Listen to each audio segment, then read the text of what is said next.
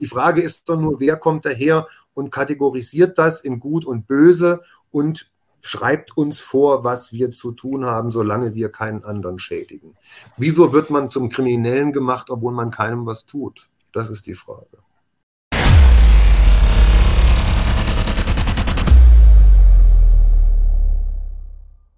Einen wunderschönen guten Tag und herzlich willkommen zu einer neuen Episode Sucht und Ordnung, dein Podcast für vorurteilsfreie Aufklärung über psychotrope Substanzen, Drogenpolitik und Suchtprävention.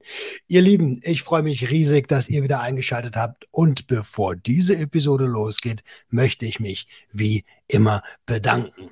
Und zwar bei der lieben Madeleine. Madeleine hat eine monatliche Spende über drei Euro via PayPal eingerichtet. Madeleine, vielen, vielen lieben Dank. Auch Nils hat eine monatliche Spende eingerichtet von 5 Euro, ebenso über PayPal. Auch an dich, Nils, vielen, vielen lieben Dank. Ähm, die liebe Susanne hat eine monatliche Spende eingerichtet über 3 Euro via Steady. Susanne, herzlichen Dank. Und last but not least möchte ich den Markus erwähnen. Markus hat eine einmalige Spende via PayPal eingerichtet über 19,43 Euro. Die krumme Summe kommt, weil er aus der Schweiz kommt und das eigentlich wahrscheinlich Schweizer Franken vorher waren. Liebe Grüße in die Schweiz, Markus, vielen lieben Dank. Ihr vier fühlt euch von Herzen gedrückt. Natürlich alle, die fleißig gespendet haben. Vielen, vielen lieben Dank. Fühlt euch von Herzen gedrückt. Das Geld geht natürlich wie immer direkt ins Unternehmen zurück. Ähm, was ist zurzeit bei mir los? Es ist eine Menge los. Ihr habt es gerade mitbekommen, vielleicht so am Rand. Ich habe mit meiner Mutter gerade telefoniert. Äh, wir hatten heute eine gemeinsame Therapiestunde und ich bin am Überlegen, ob ich das im Podcast ähm, thematisiere.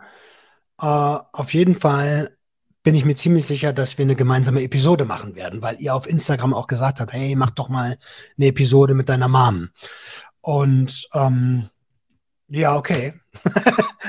äh, mittlerweile bin ich auch, glaube ich, bereit für sowas. Ja, wenn ihr Bock habt, dann schreibt mir da gerne via Insta als Direct Message oder an info.zuchtundordnung.com ähm, eure Fragen an meine Mutter das äh, baue ich dann so ein bisschen mit ein. Hm, was ist noch los? Ich war in der letzten Woche beim ZDF und zwar bei einem Format 13 Fragen. Ähm, streicht euch da gerne den 11.05. an. Da sollte die äh, sollte das Format erscheinen und ähm, ich bin ja selber Fan von dem, von, von dem Format. Ähm, und es war mir eine Riesenehre, dabei zu sein. Da habe ich mich richtig gefreut, wie so ein kleines Kind. Und ich glaube, das ist auch sehr, sehr, sehr, sehr geil geworden. Um, am Montag war ich beim Privatfernsehen. Da gehe ich in der nächsten Folge Junkies aus dem Web ein kleines bisschen genauer ein. War was ganz anderes, ganz andere Nummer. Ähm, hört euch das gerne dort an, damit äh, ihr einen kleinen Einblick da reinbekommt. War auf jeden Fall schön, mal wieder in Köln zu sein. Liebe Grüße an der Stelle auch an Steffi von Eiszeit im Kopf und an die liebe Isabel Falcona. Die haben wir nämlich, äh, wir haben uns getroffen und Käffchen getrunken und so, war geil. Hm, was war noch los bei mir? Also wir sind ja gerade noch in den Hochzeitsvorbereitungen so. Und äh, deswegen ist da nebenher eine ganze Menge. Äh, aber alles handelbar. So, ihr Lieben, jetzt geht's in die Episode mit dem lieben Markus Berger. Markus Berger ähm, sollte eigentlich ein Begriff sein, ähm, eine absolute Ikone. Und äh, es ist mir eine mega Ehre, dass ähm, er zugesagt hat. Äh, ja, freue mich sehr darauf. Ich wünsche euch damit ganz, ganz, ganz viel Spaß. Und ich habe irgendwie das Gefühl, ich habe was vergessen. Äh, ist aber gar nicht so schlimm. Doch, ich hab's. Und zwar das Safer Use Starter Kit verschiebt sich nochmal um eine Woche, weil ich von Flyer Alarm eine Nachricht bekommen habe, dass das mit den, mit den Aufklebern vorne drauf noch, äh, dass die wohl noch brauchen. Ähm, gut, es ist wie es ist. Auf die eine Woche mehr oder weniger soll es nicht ankommen. Jetzt habe ich lang genug gequatscht. Ich wünsche euch ganz viel Spaß bei der Episode mit Markus Berger. Und bevor die Episode losgeht, möchte ich dir noch einen wichtigen Satz mit auf den Weg geben, den wir viel zu selten hören. Du bist ein Geschenk für die Welt. Viel Spaß. Ich habe einen ganz besonderen Gast am Start. Ich will gar nicht so viel Lobhudelei machen. Der liebe Markus Berger hat sich die Zeit genommen, um mit uns über Psychedelika zu sprechen. Hallo Markus, schön, dass du da bist. Hallo Roman, danke für die Einladung. Sehr, sehr gern.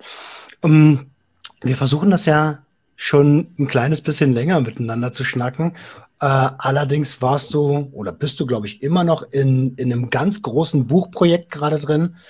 Ähm, ähm, und das, wie, wie, wie, ist, wie, wie, wie, wie ist der Stand? Ist das mittlerweile veröffentlicht? Du sprichst vermutlich von der Enzyklopädie der psychoaktiven Pflanzen Band 2, den Band ich mit 2, Christian genau. Rätsch zusammengeschrieben habe. Genau, das ist in der Produktion noch. Der Verlag macht zurzeit das, was wir in der Fachwelt Umbruch nennen, also den Satz des Layout. Und mhm. äh, demnächst jetzt, ich hoffe, in ein, zwei Wochen steht dann die endgültige Layout-Korrektur durch uns Autoren an. Und wenn wir die dann durchhaben, dann kann das Ganze endlich gedruckt werden. Ja, und dann dauert es noch so vier bis sechs Wochen, bis es dann endlich da ist. Aber wir stecken noch Sam mittendrin. Also die, die Korrektur ist noch eine der größeren Aufgaben, die wir jetzt noch vor uns haben. Bei 900 also, Seiten, die muss man erstmal durchgehen, alle Zeile für Zeile. Ja, absolut. Ihr wolltet ja ursprünglich nur 300, ne, wenn ich da richtig informiert bin.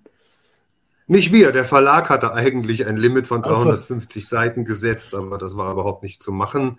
Äh, zumal der Progress, also die, es ist noch gar nicht abgeschlossen. Es ist jetzt so, dass die äh, Lektorin und auch die Grafikerin total genervt sind mittlerweile von mir, weil ich dauernd noch Ergänzungen nachschiebe. Und solange bis das Ding dann in der Druckerei endlich angeschmissen wird, wird das auch noch so sein, weil immer noch neue äh, Informationen sich auftun in den Weiten des Internets und auch in den Weiten der Kollegenkreise. Ich habe zum Beispiel vorige Woche erst eine Studie gefunden, die für unser eins gar nicht so einfach zugänglich ist in einer Zeitschrift über Parasitologie. Und da hat man hm. tatsächlich 2020 einen Pilz gefunden, und jetzt können sich alle, die sich ein bisschen mit der Thematik auskennen, echt festhalten, einen Pilz gefunden, der tatsächlich Ketamin produziert. Das ist also der erste Nachweis über Ketamin als Naturstoff. Bislang war das als reines Synthetikum nur bekannt, so wie bei vielen anderen Substanzen vorher auch. Wir wissen, DMT ist zum Beispiel auch zunächst als Synthesepharmakon bekannt gewesen. Das hat sich jemand ausgedacht, bevor es in der Natur gefunden wurde. Das gleiche mit Valium, also Diazepam, Benzodiazepin, mhm. die waren reine Synthesepharmaka. Und jetzt eben Ketamin, was ich also absolut äh, unfassbar finde und total geflasht bin. Ein Pilzwirkstoff. Ja, unfassbar. Und das sind natürlich Dinge, die müssen da rein. Und solange das Buch noch nicht gedruckt ist, wird alles, was an, an Ergänzungen sich noch auftut, auch noch nachgereicht. Aber das verzögert das ja natürlich die Sache auch immens immer wieder. Tatsächlich extrem faszinierend. Also ich hätte da, da ich ja. hab, gut, dass du gesagt hast, halte ich fest. Das, das wusste ich auch überhaupt noch nicht. Mega. Also ja. die, die nächste große natürliche Entdeckung nach dem Mutterkorn. Was naja, also Ketamin ist, Ketamin ist ein Pilzwirkstoff, das war ja bisher überhaupt nicht bekannt und es ist eine totale Sensation. Also das ist wirklich absolut, wie soll ich sagen, also das ist fast schon das größte Ding in dem ganzen Buch für mich. Thematisch. Ne? Rein inhaltlich gibt es nicht so viel her, aber es ist sogar herausgefunden worden, dass das Ketamin sogar antiparasitäre Wirkungen hat. Und das ist natürlich noch so ein Ding, was bisher überhaupt nicht bekannt war. Aber da sollen alle Fans und alle ethnobotanisch Interessierten abwarten, bis das Buch rauskommt. Da gibt es noch ganz viele Infos mehr, die bisher vollkommen unbekannt gewesen sind. Ich freue mich auf jeden Ding. Fall darauf. Ja, das glaube ich mhm. dir. Ähm, soll aber gar nicht das Thema, also die Enzyklopädie soll ja gar nicht Thema der Episode werden, sondern wir wollen so ein bisschen über die psychedelische Renaissance sprechen und vor allen Dingen, wie wir in, in Zukunft mit Stoffen oder auch in der Gegenwart schon mit den Stoffen umgehen wollen und wie das aktuell getan wird. Ähm, bevor wir da einsteigen, würde ich gerne noch mal so, so einen kleinen Grundkurs für alle, die mit Psychedelikern wenig am Hut haben aus der Community. Ähm, was sind denn überhaupt diese Psychedelika, Markus? Ja, also das ist eine Frage, wie soll man die jetzt beantworten? Technisch, pharmakologisch, das ist alles langweilig und führt zu nichts. Als äh, Psychedelika kommen aus verschiedenen chemischen Stoffklassen. Die Klassiker sind die Tryptamin-Psychedelika, das sind DMT, LSD, Psilocybin etc. pp. Es gibt Phenylethylamin, Psychedelika, Mescalin, 2CB und so weiter. Es gibt andere, es gibt die unspezifischen, untypischen Psychedelika, die eher dissoziativer Natur sind, wie eben gerade das Ketamin oder Salvinurin und so weiter und so fort. Das ist alles eher langweilig und wird auch die Zuschauer nicht besonders interessieren. Was wichtig ist für mich immer in dem Zusammenhang ist, es wird ja in einen Topf geworfen mit Drogen, also psychoaktive Substanzen. Und ähm, ein Psychedelikum ist in meiner, in, nach meiner Vorstellung ähm, keine klassische Rauschdroge, was viele halt eben oftmals so gar nicht differenzieren oder was Menschen ohne Erfahrung mit Substanzen gar nicht so einordnen können. Es wird zum Beispiel oft, oftmals von den Drogen geredet, Cannabis, LSD und Heroin. Ja, also drei Stoffe, die unterschiedlicher nicht sein könnten. Und ähm, Psychedelika machen eigentlich alles, aber keinen typischen Rausch. Also wenn wir von Rauschdrogen sprechen, zu denen die Psychedelika gezählt werden, dann ist für mich da der Alkohol eine Referenzsubstanz, das Opium, vielleicht sogar auch die Stimulantien, die Kokain etc., pp, Amphetamine.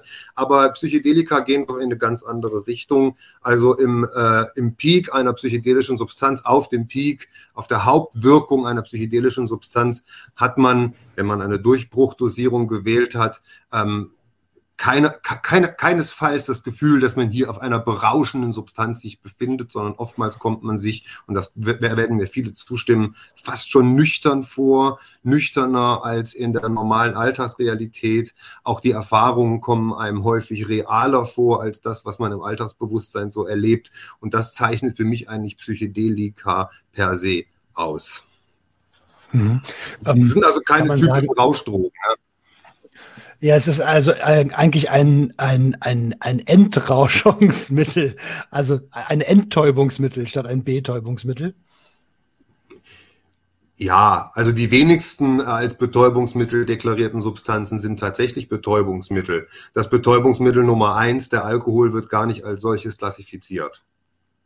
Ja, also wenn mir erzählen will, dass LSD oder auch die Stimulantien wie Methylphenidat, Amphetamine, Kokain, dass das Betäubungsmittel sind. Ja. Also Kokain ist in dem Sinne ein Anästhetikum. Ja. Es, es kann tatsächlich diese lokal anästhetischen Wirkungen, er ruft es hervor. Aber das, was ein klassisches Betäubungsmittel, sehe ich hier nicht, ehrlich gesagt. Und bei dem Psychedelika natürlich sowieso nicht, ganz klar.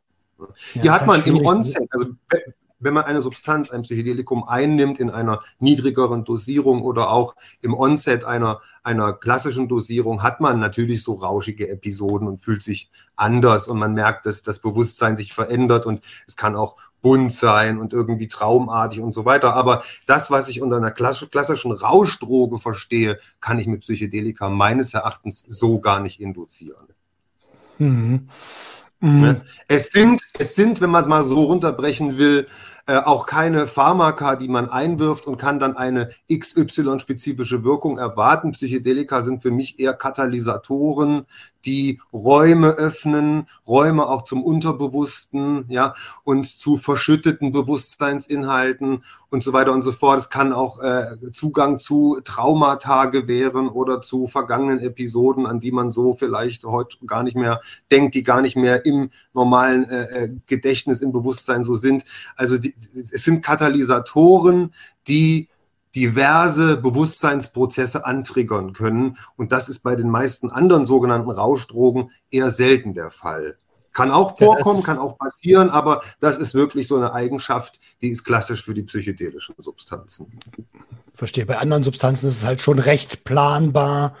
Ähm, und bei, bei, bei Psychedelika ist halt das Innere wird halt nach außen gekehrt. Ne? Das ist ja das, was man so gerne sagt.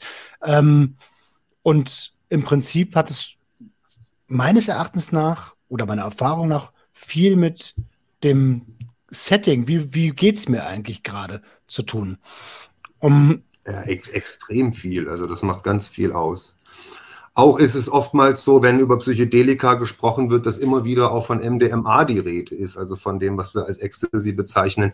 Ich halte MDMA nicht für ein Psychedelikum und wenn dann für ein sehr, sehr mildes.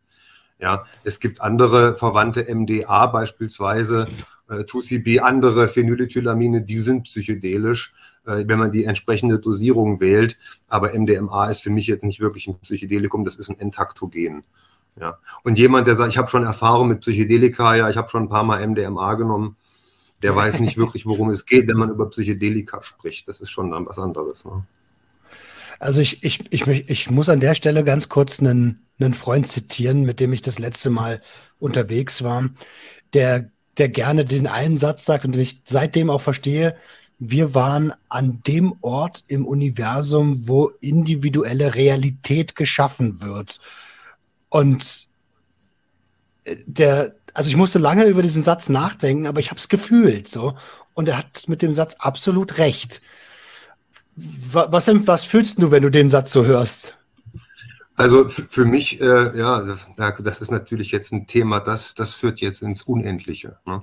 Individuelle Realität wird für mich im Gehirn geschaffen. Wir sind als Menschen hier als Erfahrungskörper haben wir halt ein Gehirn, was unser Bewusstsein, den Bewusstseinsstrom oder das, was, was, was uns eigentlich ausmacht, filtert und auf so ein kleines Rinnsal reduziert, damit wir hier in der dreidimensionalen Matrix in unserem Alltagsleben funktionieren können. Und äh, für mich ist das, also meine, wo wird denn Realität für die einzelne Person geschaffen? Ja, doch im Gehirn. Das, was wir im Außen sehen, ist ja nach meiner Auffassung so gar nicht da. Das sind alles nur Energien und unser Gehirn übersetzt und interpretiert das in unser Weltbild letzten Endes. Ja. Und deswegen der Ort im Universum, wo individuelle Realität geschaffen wird, ja, der ist immer hier und der ist immer jetzt dieser Ort im Universum. Aber ich weiß schon, was dein Freund damit meint. Das sind natürlich auch wieder individuelle Erfahrungen. Ähm, manche sagen, sie gehen im weißen Licht auf, sie äh, kommen zu Gott und so weiter. Ja, da ist wieder die Frage, was ist Gott? Ja, also sind wir nicht alle Gott? Ist Gott nicht wir, der sich selbst durch uns erfährt? Also, und da stellt sich auch die Frage nach irgendwelchen Orten im Universum nicht. Für mich gibt es immer nur das Hier und das Jetzt und das ganz egal, wo du bist. Mhm. Ähm, lass uns ein kleines bisschen, also wir werden ja dabei bleiben, aber lass uns ein kleines bisschen auf das eigentliche Thema der Episode kommen, nämlich ähm, wir sind ja gerade mitten, gesellschaftlich mitten in einer sehr akzeptierenden äh, Phase, was psychotrope Substanzen angeht. Und ähm, das gegen Ende hin des War on Drugs. Welche Gefahr siehst du hier? Beim Vorgespräch hat sich ja ein bisschen, na, lass es mich als Frust interpretieren, äh, rausgehört. Also habe ich so ein bisschen Frust rausgehört. Äh, welche Gefahren ich sehe daran, dass die Psychede oder dass die Substanzen gesellschaftsfähig werden. Mhm. Ja, die, was, was heißt Gefahr? Also was, was gut festzustellen ist, ist, dass das ganze Ding auf jeden Fall gerade auch ziemlich verwässert es verwässert. Also es äh, äh, geht nicht mehr so tief. Aber das war eigentlich ganz klar, wann immer ein Thema, was die letzten Jahrzehnte im Untergrund äh, äh, leben musste, an die Oberfläche kommt und ähm, gesellschafts- Mainstream-fähig wird, wird es natürlich auch ein Opfer dieses Mainstreams, dieser Gesellschaft von uns Menschen, ebenso wie wir sind, oberflächlich. Und äh, ja, wir wollen schnell, wir wollen schnelle Erfolge, wir wollen alles sofort, wir wollen alles sofort verstehen, wir wollen alles interpretieren. Und ähm, eine der Gefahren äh, dieser psychedelischen Renaissance für mich ist halt eben tatsächlich, dass es verwässert, dass also jetzt auch, dass die, das eine Extrem, äh, Drogen sind gefährlich, Drogen sind böse, die bringen dich um, die machen dich krank, die machen dich kriminell und jetzt wird das andere Extrem gepflegt, hey, nehmt doch einfach alles, ist sowieso egal und es ist eh alles nur cool und damit eröffnen sich natürlich auch mannigfaltige Gefahrenquellen, auch gerade für unbedarfte User. Wenn man also sieht, dass Menschen die ihr Leben lang nichts mit Drogen zu tun hatten, die, und das sage ich immer in solchen Interviews, vielleicht noch nicht mal gekifft haben, jetzt nur einen Wunsch haben, unbedingt sofort Ayahuasca zu nehmen und äh, äh, 5 Meo-DMT zu rauchen, Stichwort Krötenschleim und Kambo-Rituale zu machen und so weiter, da sehe ich eine Gefahr. Und es geht ja auch regelmäßig nach hinten los.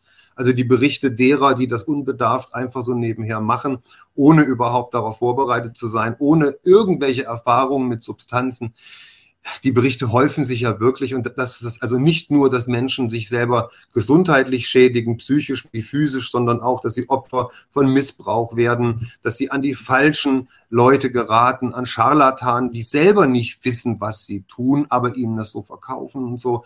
Das ist etwas, ich meine, es ist ja auch so, es gibt ja für Psychedelik oder auch für die Drogenkunde keine Ausbildung. Das heißt, jeder kann mhm. sich jetzt da in die Öffentlichkeit stellen, gerade in Zeiten des Internets und sich als Experten verkaufen. Und das machen auch viele. Wo man, also wenn man sich ein bisschen auskennt, denen nur fünf Minuten zuhört und merkt, das sind keine Experten. Die wissen gar nicht, wovon sie sprechen. Und das ist für mich eine große Gefahr, dass diese Menschen eben auch Leute anziehen und es ihnen dann falsch erklären oder gar nicht, dass Menschen sich in Rituale begeben, in falsche Rituale, in schlechte Rituale äh, und dann Schaden davon nehmen und dass es dann im Außen wieder heißt, ja siehst du, die Drogen sind ja doch total gefährlich. Also dass also durch, durch dieses Verwässern, durch dieses laxe Larifari äh, Gehabe im Umgang mit Drogen, dass eben genau das, und deswegen war ich ein bisschen gefrustet im Vorgespräch, was wir die Kernszene der, Szene der psychedelischen Bewegung über Jahrzehnte mühsam aufgebaut haben, dass die das jetzt Danke dafür, wieder und kaputt machen. Ja, es ist so. Meine, heute kann sich auch fast jeder einfach so hinstellen und fürs Thema einstehen, weil heute ist nicht mehr viel zu befürchten. Es ist gesellschaftsfähig, klar, es ist immer noch illegal und so. Aber es ist doch heute was ganz anderes, online zum Beispiel über LSD, über Cannabis, über, über Drogen im Allgemeinen äh, zu publizieren, als das noch vor 10, 20 Jahren war, wo das noch echt eine Gefahr war. Und unser Eins hat damals schon immer sich mit Klarnamen in die Öffentlichkeit gestellt und Publikationen rausgeballert und versucht es zu erklären und ad nauseam immer und immer wieder dasselbe gesagt, also eben wirklich Substanzkunde, Harm Reduction, Safer Use etc., pp, psychedelische Geschichte, Geschichte der Rauschdrogen im Allgemeinen. Und das äh, war schon auch teilweise gar nicht so einfach. Also viele meiner Kollegen und ich selber auch haben auch gesellschaftliche Schwierigkeiten dadurch bekommen, sei es mit dem Arbeitgeber, sei es mit der Familie, mit Freunden, mit dem Drumherum im Allgemeinen. Ähm, trotzdem haben wir weitergemacht und die Stange hochgehalten und wir sehen ja jetzt, was dabei rauskommt. Es wird jetzt allmählich akzeptiert, es wird gesellschaftsfähig und sich jetzt auf YouTube hinzustellen und da einen vom, vom Pferd zu erzählen, das ist natürlich leicht. Also das kann jetzt heutzutage jeder, weil es kaum noch was zu befürchten gibt. Ja, und daher, ja. Ähm, ja? Äh, Hat es nicht auch was ein bisschen was damit zu tun, dass die Leute natürlich auch jünger sind, die teilweise natürlich aufgrund ihres Alters äh, gar keine Chance hatten, schon früh mitzukämpfen. Aber ähm, natürlich der Aspekt des nichts mehr befürchten müssen oder wenig befür zu befürchten, befürchten zu haben, der ist natürlich auch ein ganz großer. Ne? Aber das ja, Alter spielt ja auch immer eine Rolle. Ne? Ja, na gut, das Alter spielt ja immer eine Rolle, aber jeder hat ja auch seine Story, also das will ich mal außen vor lassen jetzt. Also ist noch gar nicht so lange her, da haben Leute sich nicht getraut, auf eine Hanfparade zu gehen oder so, wo sie mit Tausenden da rumlaufen, aus Angst, dass sie rausgegriffen und stigmatisiert werden. Ja, und heute, naja, heute kann man auf Deutsch gesagt einen großen Mund haben, weil heute kann einem nicht mehr so wahnsinnig viel passieren, gerade wenn es um Cannabis geht.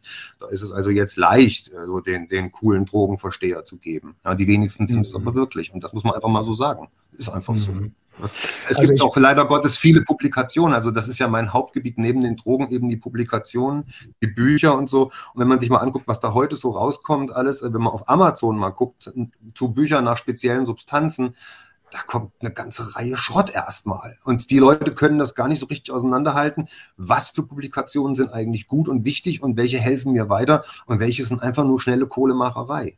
Und das meine ich eben auch mit Verwässern. Es, es verwässert insofern auch, als dass viele Leute jetzt hier den schnellen Euro auch sehen. Ob das irgendwelche Firmen sind, die auf den Zug jetzt aufspringen, auf Psychedelika und Therapie oder ob das die Cannabis-Unternehmen sind, ja, oder ob es Leute sind, die noch nie in ihrem Leben ein Buch geschrieben haben und googeln sich dann irgendwelche Infos zusammen und geben die bei Amazon als, als Fachpublikation raus und so. Und der mhm. Anfänger oder derjenige, der unbedarft ist, kann das gar nicht wirklich unterscheiden. Was ist da jetzt richtig und wichtig und gut und was ist eher schädlich und äh, nur Geldverschwendung. Das ist doch ein ganz guter mhm. Ansatz. Lass uns doch da mal draufgehen. Woran erkenne ich denn jetzt als, als Newbie oder als Rookie oder als Mensch, der sich gerade beginnt, für Bewusstseinserweiterung zu interessieren, eine, eine, eine gute, eine Wissens ähm, vermehrenden oder einfach nur so eine, so eine Lachs, äh, so eine lachsige äh, Herausgabe? Den Namen. Du musst die Szene kennen. Du musst die Szene kennen. Wenn du, wenn du vom Inhalt keine Ahnung hast und kannst nicht beurteilen, ob in dem Buch XY das Richtige steht, dann ist es wichtig, die Szene zu kennen, die Namen. Ja, also wenn ich zum Beispiel ein Buch über LSD lesen will und da ist, ich, ich finde unter meiner Recherche, ich kenne die Publikation nicht und ich finde unter meiner Recherche ein Buch von Thorsten Passi zum Beispiel, dann kann ich wissen, das ist gut, das kann ich kaufen, weil der weiß, wovon er spricht. Der beschäftigt sich seit Jahrzehnten professionell damit. Und finde ich aber ein Buch von Thomas Müller, den keiner kennt, dann ist es immer so ein, äh, ich sage nur Thomas Müller jetzt mal, ne, also für Max Mustermann, dann mhm. ist, äh, dann, dann ist das, dann ist das ein Wahrbankspiel. Dann weißt du nie, ob das jetzt wirklich Literatur ist von jemandem, der weiß, wovon er spricht, oder ob der äh, Max Mustermann vor zwei Wochen seine erste Asset-Erfahrung gemacht hat und fand das so überwältigend, dass er mit Hilfe von Wikipedia und Coda irgendwas zusammengeschustert hat. Also man muss die Szene kennen. Und das und bedeutet, man muss sich mit der Thematik befassen. Das ist ganz, ganz erheblich. Also ich habe dir ja im Vorgespräch erzählt, dass ich am Anfang des Podcasts auch noch so halbseidene Substanzkunde-Episoden rausgebracht habe, das aber ganz schnell habe wieder sein lassen, weil ich mich überhaupt nicht und das nach, äh, nach also äh, es gibt einen Unterschied zwischen 21 Jahre konsumieren und denken zu wissen, was man tut und dann wirklich in die Lehre zu gehen und sich wirklich mit der Thematik zu beschäftigen. Und deswegen habe ich das ganz schnell wieder gelassen und dann halt Experten eingeladen. Deswegen gibt es auch gar nicht so viele Substanzkunde-Episoden bei mir. Hm. Ja, Substanzkunde ist auch sowas, weißt du, Roman. Also ich habe ja früher auch die DEA gemacht auf YouTube, die ich ja jetzt mehr oder weniger habe einschlafen lassen, ähm, weil ich einfach meine, das ist ein Überangebot auf YouTube und ich werde das, das können wir vielleicht nachher nochmal kurz sagen, in Form von Live-Zooms jetzt fortsetzen, also sozusagen DEA Live, das wird ab Mai starten, können wir nachher nochmal kurz drüber reden, anstatt dass ich einfach so Videos äh, publiziere. Es gibt tatsächlich zur Substanzkunde genügend gute Bücher. Also, dass ich mich jetzt da hinsetze oder jemand anders und betet das nochmal so runter, genauso wie ja dein, dein äh, äh, Fokus eigentlich darauf war, lass uns doch mal die Geschichte der Psychedelika jetzt durchgehen. Da kann ich dir natürlich jetzt eine Tabelle vorlesen, wann, wo, wie. Zu, es ist doch langweilig. Das gibt's doch alles tausendfach. Das kann sich jeder im stillen Kämmerlein selbst durchlesen. Wichtig ist eigentlich, finde ich, Informationen weiterzugeben von Leuten, die wissen, was sie tun, weil sie seit Jahrzehnten machen und Insider-Informationen geben können, die halt so in einem Buch vielleicht nicht zu finden sind. Und deswegen ist es auch gut, die entsprechenden Verlage zu kennen. Ich meine, ich arbeite ja nun seit langer Zeit schon im Nachtschattenverlag und das ist ein Verlag, der sich genau mit diesem Thema ganz speziell oder auf dieses Thema ganz speziell fokussiert und wir, wir machen ausschließlich Bücher zur Rauschkunde, Rauschkultur und Bewusstseinsveränderung und so. Und da kann man davon ausgehen, da sind erstens die richtigen Autoren und zweitens das richtige Lektorat. Da wird geguckt, stimmen die Informationen auch. Da wird verifiziert und nicht einfach nur, um Kohle zu machen, irgendwas rausgeballert. Ne? Und deswegen ist es wichtig, wirklich die Szene zu kennen, sich da ein bisschen reinzulesen, Interesse zu haben, ja, und nicht einfach nur schnell was reinschmeißen wollen und da auf Wikipedia irgendeine Info dazu zu suchen. Das kann verheerende Folgen haben. Da bin ich total bei dir. Ähm, jetzt ist es also es ist ja nun mal leider so, dass, die, dass wir einen digitalen Wandel erleben. Ähm, mhm. Und ich kann nur für mich sprechen. Äh, ich habe mega viel Fachliteratur. Ich bin überhaupt kein guter Leser und ich kann mir gut vorstellen, dass es da draußen ganz viele solche Leute gibt. Müssen wir denn nicht den, den, den Stoff, den Inhalt der Bücher ähm, nochmal runterbeten, in Anführungsstrichen, damit das die nicht mehr leseaffinen Menschen erreicht? Also wenn jemand äh, eine eventuell lebensverändernde Substanz zu sich nehmen will oder wenn jemand überhaupt eine potenziell risikobehaftete Substanz zu sich nehmen will und sagt dann, ja, ich bin nicht so der Leser, ja, was, was soll ich ja. dazu noch sagen? Also du wirst auch heute, wenn du einen Führerschein machen willst, eine theoretische Prüfung ablegen müssen. Manche werden sagen, ja, also aber über SMS lesen komme ich nicht hinaus. Wie soll ich das denn jemals lernen? Ja, dann kriegt er halt keinen Führerschein. Also ich finde, mhm. das ist kein Argument. Ich bin kein Leser, ja dann ist man halt kein Leser. Aber die Information ist ja da. Und wenn ich tatsächlich irgendetwas wissen will, wenn ich eine Information aus Safer-Use-Gründen brauche, dann muss ich sie mir einfach reinziehen. Dann kann ich auch nicht erwarten, dass jemand kommt und bereitet mir das dann da mündlich irgendwie auf. Und man kann auch nicht davon ausgehen, dass wenn ein Thema wie LSD, wo es tausend, hunderttausende von Buchseiten zu gibt, kann ich das nicht innerhalb von zehn Minuten auf YouTube so zusammenfassen, dass der Zuschauer wirklich nachher kompetent ist und selber Entscheidungen treffen kann. Das Absolut. geht nicht. Wenn jemand also sagt, ich will nicht lesen oder so, dann hat er halt Pech gehabt. Dann liest er halt nicht, aber dann kriegt er die Infos auch nicht. Ne? Ja, aber, das, das ist so. Aber ist, ist das so. nicht aber ist das nicht das, ist das nicht die, die große Gefahr, dass halt immer weniger Menschen äh, lesen, aber trotzdem konsumieren? So. Ja, das kann sein. Ja, also kann ich jetzt so nicht sagen, weil, weil ich natürlich nicht alle kenne. Ich weiß, dass viele jüngere Leute heute nicht mehr so äh, dem Lesen zugetan sind, ab, abgesehen vom Handy. Aber ich weiß, dass es genauso viele gibt, die total gerne lesen und man gibt ja heute auch Hörbücher und so weiter und so. Also wie die Menschen sich die Informationen reinziehen, ist ja deren Sache. Fakt ist, hm. sie sind da. Die richtigen Infos sind verfügbar, auch übers Internet. Nur hier ist eben die Gefahr gegeben, dass ich nicht unterscheiden kann, was ist jetzt im Internet richtig und was ist unrichtig. Das ist also eine Kompetenz, die ich mir auf jeden Fall äh, zulegen muss, auf welchem Wege auch immer. Und da nützt es nun mal einfach wirklich zu lesen. Es, es ist ja gar nicht nötig, tausendseitige Wälzer sich reinzuziehen. Es gibt ja auch konzise Bücher mit kurzen Substanzinfos, äh, die einem durchaus auch das Richtige mit an die Hand geben. Und deswegen meine ich, man muss natürlich auch die Szene und auch die Landschaft der Publikationen kennen. Und wer keine Lust auf die dicken Bücher hat, der kann immer noch auch zu einer Zeitschrift greifen, ja, hier nenne ich jetzt natürlich mal unsere eigene Zeitschrift Lucy's Rausch, wo wir auch immer versuchen, in kurzen Artikeln, manchmal auch ein bisschen längeren Artikeln, eben komplexe Themen konzise zusammenzufassen. Und wer dann Lust auf mehr hat, kann natürlich auch in Büchern das Ganze weiter vertiefen oder auch in, in Form von Filmen oder in Form von Internetseiten. Es gibt ja alles Mögliche heute. Man muss nur einfach wissen, wo ist es gut nachzugucken und wo gucke ich lieber nicht. Ja, das ist eigentlich verstehe. die Kompetenz, die wir heute brauchen. Um, ähm, jetzt, also wie in meinem, also die Lucy's kann ich absolut empfehlen an der Stelle. Ne? Die, da habe ich, äh, glaube ich, bis zu, was ist jetzt rausgekommen? Die 13, ne? Ja, Oder ist vor ein paar Tagen gerade. Die 13, genau, also bis, ja, zu, bis zu 12 bin ich da auf jeden Fall dabei. Ähm, kann ich nur empfehlen, auch eure Webseite äh, lucysmagazin.com minus magazin.com.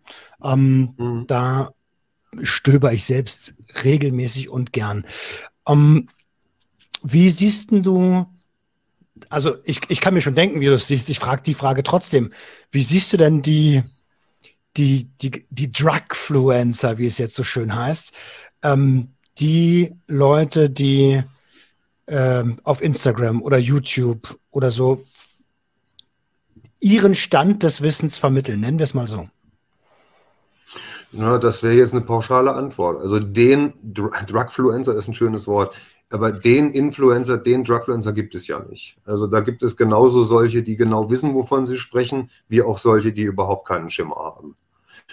Wenn ich mir die Landschaft derer angucke, ich mache das ehrlich gesagt nicht wirklich mehr. Ich habe das am Anfang mal so gemacht, aber es langweilt mich ehrlich gesagt. Muss ich aber sagen, dass ein Großteil derer, die sich als Drogenexperten zum Beispiel auf YouTube gerieren, keine sind ganz klar. Und es gibt auch, äh, es gibt natürlich auch solche äh, Autoren, die auch in der Öffentlichkeit stehen. Ich will jetzt hier keine Namen nennen, ich will niemanden verunglimpfen, die aber auch mit Fehlinformationen glänzen.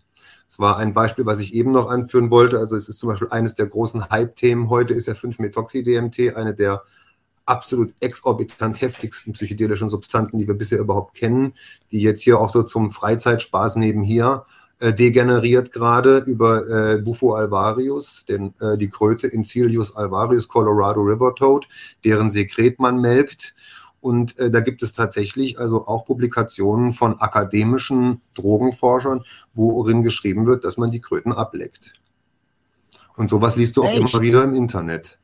Und wenn ich an einen, einen, einen Videobeitrag mache, in dem ich schreibe, dass, äh, in dem ich sage, dass das nicht nur dumm und blöd und ohne jeden Effekt ist, sondern lebensgefährlich sein kann, dann äh, fangen die Leute noch an zu meckern und zu motzen und sagen, wieso, aber das steht doch überall und das stimmt doch und natürlich leckt man Kröten ab und so weiter. Also das sind genau die Dinge, die ich meine. Also die Informationen sind ja da von Leuten, die sich über lange, lange Zeit damit praktisch wie auch theoretisch befasst haben. Man müsste sie nur rezipieren, diese Informationen und nicht das Erstbeste, was man irgendwo findet, sofort für bare Münze nehmen. Denn Krötenlecken, das ist auch so ein Ding, was ich immer wieder in solchen Interviews sage, ist de facto gefährlich. Die Kröte, die Bufo alvarius Kröte, die Colorado River Toad, sondert ein Sekret ab, das enthält 5-Methoxy-DMT. Aber eben nicht nur. Und wenn man diesen, dieses Sekret leckt, also oral zu sich nimmt, dann muss man wissen, dass 5-Methoxy-DMT auf der einen Seite oral überhaupt nicht wirksam ist. Das heißt, ich kann das essen, so viel ich will, da kommt keine Wirkung. Und auf der anderen Seite dieser Krötenschleim aber auch herzaktive Glykoside enthält, die oral aktiv sind. Wenn ich die lecke, kann mir das Herz stehen bleiben. Verstehst du? Das ist der Unterschied. Und wenn ich diesen Krötenschleim so benutze, sachgemäß und fachgemäß richtig verwende, nämlich indem ich ihn trockne und dann rauche, dann mache ich es richtig. 5-Mio-DMT wird dann geraucht und die herzaktiven Glykoside gehen erstens schon beim Trocknungsprozess des Sekrets größtenteils kaputt und letzte Fragmente dieses herzaktiven Glykosids auch beim Verbrennen, während ich es rauche. Das heißt, das ist also Fachwissen, das man braucht, bevor man so eine Substanz testet. Ganz davon ab, dass das eine lebensverändernde Substanz sein kann und auch eine körperlich heikle, wo Menschen auch schon liegen geblieben sind dabei. Ja, und dann kommen selbsternannte Neoschamanen irgendwo an und reichen dir die Pfeife und sagen, hier willst du auch mal Krötenschleim rauchen und so und du weißt gar nicht, was du da tust und ja, eine coole Geschichte, kommt, kommt richtig gut und so und das ist eine Riesengefahr, wo Menschen sich körperlichen und psychischen Gefahren aussetzen, die sie gar nicht ermessen können und das, was auch schon sehr, sehr, sehr häufig nach hinten losgegangen ist. Das glaube ich gerne. Das sind genau die das glaube ich gerne. Ja, und, und, und DMT hat ja auch seit Jahren schon einen ordentlichen Hype. Ähm, also nicht 5-Meo-DMT, sondern DMT. Ähm, und ich habe letztens ein Video gesehen, wo das als Einsteigersubstanz ähm, deklariert wird. Wie siehst du das? Das ist die Königsdisziplin. Das ist alles, aber keine Einsteigersubstanz. Wie kommen denn die Leute darauf, dass es eine Einsteigersubstanz ist? Eben weil es verwässert, weil es verwässert, weil mittlerweile alles egal ist sowieso und weil sie vielleicht irgendwo gelesen haben, ach, DMT ist ja ein körpereigener Stoff, wir alle produzieren das ja in unseren Körpern. Deswegen kann das ja so heftig nicht sein. Einsteigersubstanz, ja. Wir produzieren DMT in unserem Körper, auch 5-Meo übrigens. Ja, also auch das ist eine endogene Substanz, aber das ist doch nicht der Grund dafür zu sagen, dass das ein Einsteigermolekül ist. Im Gegenteil. Das ist die Königsdisziplin. Also für mich, es gibt vier Substanzen, die per se für mich die Königsdisziplin sind. NN-DMT, wovon wir gerade sprachen, 5-Methoxy-DMT, Ketamin und Salvinorin A, der hauptwirksame Inhaltsstoff in Salvia divinorum. Das sind für mich vier Stoffe, mit denen man nicht allzu lax nehmen sollte. Das kann nach hinten losgehen und geht regelmäßig nach hinten los. Ich sage das auch nicht einfach nur so, sondern ich bin jetzt seit 30 Jahren Teil der psychedelischen Bewegung. Seit 20 Jahren publiziere ich in der Öffentlichkeit und ich kriege wöchentlich, teilweise täglich E-Mails von Leuten, die mit allen möglichen Fragen an mich herantreten, häufig mit Sorgen dass irgendetwas schiefgegangen ist. Und das werden mehr. Deswegen kann ich auch sagen, dass diese ganze psychedelische Thematik verwässert und selbsternannte Experten Unsinn von sich geben und die Menschen das glauben. Nicht einfach, weil ich das irgendwie meine, sondern weil ich das aus der Szene immer und immer wieder selber zugetragen bekomme, dass Leute, wo es eigentlich zu spät ist, die in der Psychiatrie sitzen oder kurz davor, äh, sich an mich wenden und sagen, hey, was kann ich denn jetzt noch tun? Und so. Und dann, wenn es eigentlich schon fast zu spät ist. Ja, dabei ist ja, und ich wiederhole mich, die Information ist verfügbar. Bevor ich so etwas zu mir nehme, sollte ich mich informieren. Niemand kommt auf die Idee, auch nur einen Wochenendausflug innerhalb des Heimatlandes zu machen, ohne zumindest zu gucken, wo in etwa fahre ich da eigentlich hin. Wieso machen das die Leute mit den Drogen? Ohne zu wissen, was sie tun, einfach rein damit, ah ja, ist schick, ist cool, ist easy, ist exotisch. Ich kann damit vielleicht meine Freunde, meine Nachbarn beeindrucken oder so. Aber das kann nicht der Grundmotivator sein für die Einnahme von solchen Substanzen. Das sage ich immer wieder. Also ich sehe da eine Riesengefahr in dieser laxen Verwässerung. Das ist für mich der Begriff der psychedelischen Renaissance, die Verwässerung. Auch, dass Menschen mit einer falschen Erwartungshaltung daran gehen. Dass sie zum Beispiel glauben, wenn ich ein Psychedelikum nehme, mache ich wahrscheinlich, höchstwahrscheinlich eine höchst spirituelle Erfahrung und bin danach irgendwie total eine Lichtgestalt und so. Das kann schon sein, dass man eine wahnsinnig spirituelle Erfahrung damit macht, aber das muss überhaupt nicht sein. Das kann dich auch in ganz andere Gefilde führen. Ja? Und da ist natürlich dann Dosis, Set und Setting von Relevanz. Das Grundthema, das basale Thema Nummer eins vor der Einnahme solcher Stoffe. Ja, es ist so ein bisschen wie in der, in der, in der also es ist ja Präventionsarbeit, was wir hier gerade machen. Ähm, niemand, also es, es gibt so einen ganz bekannten Satz, niemand muss an Drogen sterben. Ja, und eigentlich muss noch nicht mal jemand ähm, so gefährlich konsumieren, wie er es oft tut, oder sie, äh, wenn man nur ein bisschen vorher schaut, was ist denn da eigentlich los? Ähm, ich gehe so weit zu sagen, dass niemand an Drogen stirbt und noch nie irgendjemand an Drogen gestorben ist.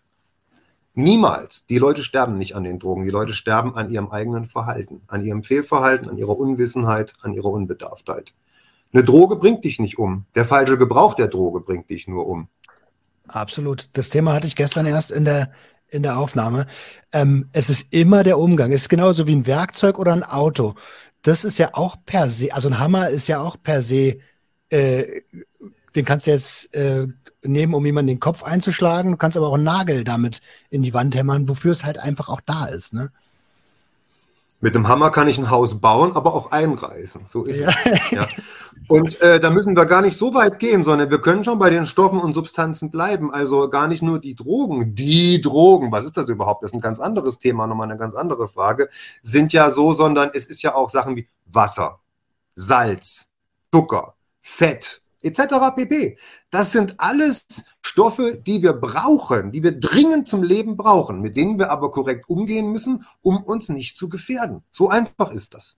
Ja, und nicht anders ist es bei psychoaktiven Substanzen und bei allen anderen Medikamenten übrigens auch. Ja, also ich gehe wirklich so weit zu behaupten, es ist noch niemals auch nur ein einziger Mensch an einer Droge gestorben, sondern nur immer an seinem falschen Verhalten. Mhm. Deswegen, die Drogen können da gar nichts dafür. Ja. ja. Ja. Die Drogen können nichts also, dafür, dass wir sie falsch verwenden. Ne? Absolut. So. Absolut. Bin ich komplett bei dir. Ähm, um nochmal ganz kurz auf, den, auf, das, auf das DMT zurückzukommen, äh, und zwar in gerauchter Form konsumiert. Ich glaube, dass es da darum ging, dass es ja in Anführungsstrichen eine kurze Wirkdauer hat. Äh, jedenfalls in der, in der, in der Zeit, in der, in der Zeitrealität, in der wir uns befinden, wenn wir nicht DMT konsumiert haben. Ja. Ja, also wenn ich DMT rauche und du sitzt neben mir, dann ist das so, dass für dich nach 15 bis 20 Minuten so mein Hauptpeak vorbei ist, je nachdem, wie viel ich nehme und in welcher Form und so weiter. Aber Zeit ist für den, der sich im DMT-Realm befindet, extremst relativ. Also diese zehn Minuten, die mir da das Changa oder so den Peak beschert, die können mir vorkommen wie 10.000 Jahre. Und wenn ich dann ein psychisches, psychisches Problem auspräge oder eine Panik oder was auch immer, dann habe ich damit erstmal zu tun. Ganz egal, wie in der äußeren Alltagsrealität rein zeitmäßig der andere, der daneben sitzt, das wahrnimmt. Also das sind genauso Sachen. Jemand, der dir das erzählt, DMT ist eine Einsteigerdroge, weil die ja nicht lange wirkt, der hat sich damit komplett disqualifiziert für die ganze Diskussion. Der hat null Ahnung von dem Zeug. Der darf gar nichts dazu sagen. Weil dieses, dieses, dieses Zeitgefühl, was wir hier haben, jetzt, wo wir hier sitzen, beide nüchtern, ich gehe davon aus, du bist auch nüchtern, äh, das ist dann nicht getrunken. mehr existent. Ja, ich auch und Zigaretten schon geraucht und so weiter. Das ist dann nicht mehr existent, dieses Zeitgefühl. Das spielt dann überhaupt keine Rolle mehr. Ja, mhm. das ist genau das Ding. Und äh, das, das schmälert die Gefahr in keinster Weise. Und wer behauptet, DMT ist eine Einsteigersubstanz, dem ist nicht mehr zu helfen. Sorry. Ganz klar. Für mich.